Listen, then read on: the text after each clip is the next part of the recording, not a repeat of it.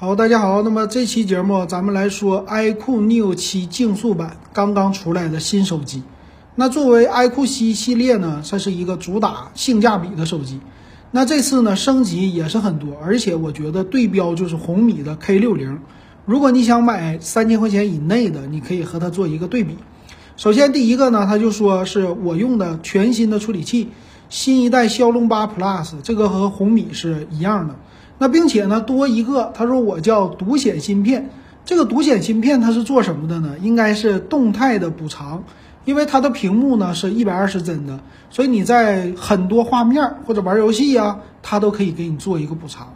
再有呢，内存 LPDDR5 UFS 三点一的存储，并且和红米的 K60 一样，他们也都玩了一个十六 G 的大内存啊。这次十六 G 内存好像是一个标配了啊。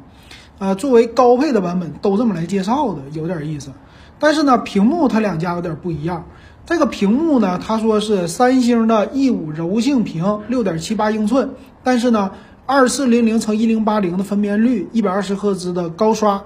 但是红米的 K 六零屏幕比它好，红米的是二 K 屏，他们俩的分辨率差了一些啊。所以这块屏幕呢，它是 AMOLED 的。第二个，人家。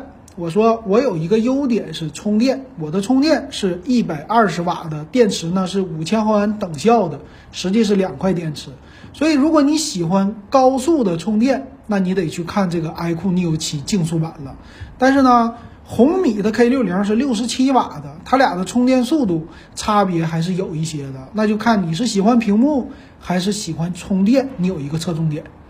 那再有一个就是液冷散热了，那小火龙骁龙，所以呢，在液冷方面，两家都说了我做的很大，它屏幕底下是有一个压感的，叫双压感的屏，左右同时压感。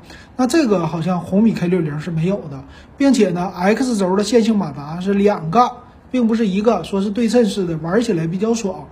呃，双扬声器支持 HiRes 的认证，所以你能看着啊，它主打的就是年轻人比较喜欢玩游戏，所以这个手机的价位呢，比年轻人能接受的稍微贵一点儿。在后置摄像头，这两家差不太多。呃，主摄呢，这次的 iQOO 啊，它用的是五千万像素的，但是底呢，他说稍微的大一点。红米呢是六千四百万像素，然后八百万像素的。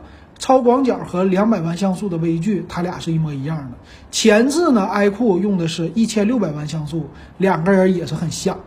但是从机身的样子来看啊，我觉得 iQOO 呢稍微的年轻化一些。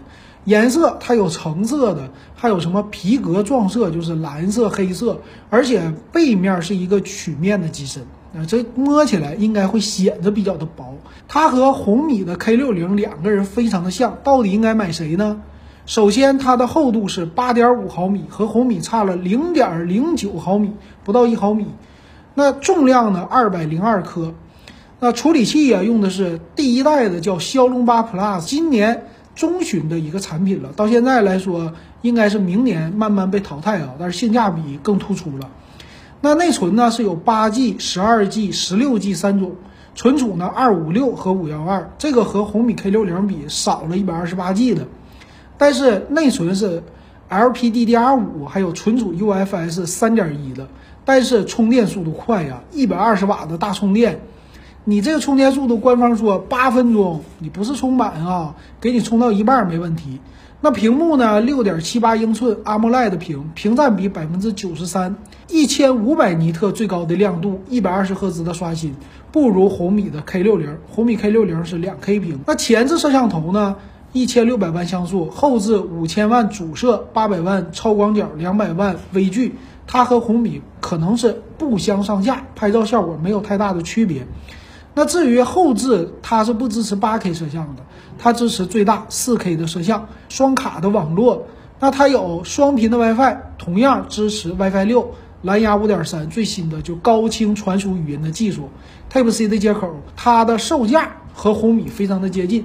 那最低配呢？红米是八加一二八，呃，价格拉低了。但是 iQOO Neo 七呢，它没有这个竞速版呢，八加二五六最低配的是两千七百九十九，比红米八加二五六的贵了一百块钱。十二加二五六的是两千九百九十九，还有十六加二五六的三二九九贵三百块钱。最顶配的十六加五幺二的三五九九和红米的 K 六零是一样的。那这个呢，你要是预算有限，其实八加二五六的足够。二七九九的售价呢，现在来看啊，比红米的屏幕差一点的情况下，它的充电速度更快。如果你经常打游戏费电，那你可能买这个。但是老金觉得这两款手机，他们只是刚刚推出，将来都要降价。什么时候呢？降五百块钱，我觉得是很正常的。但是要等到明年的六幺八，如果你等不及，可能春节之后它会降两百到三百做促销。而且呢，iQOO 和红米它两家已经形成竞争的关系了，价格不相上下，那势必就看谁家先降价了。但我觉得 iQOO 他们家会首先降价的，这是他们家一贯做的一个手法。所以绝对值得等一等啊，不要着急去买。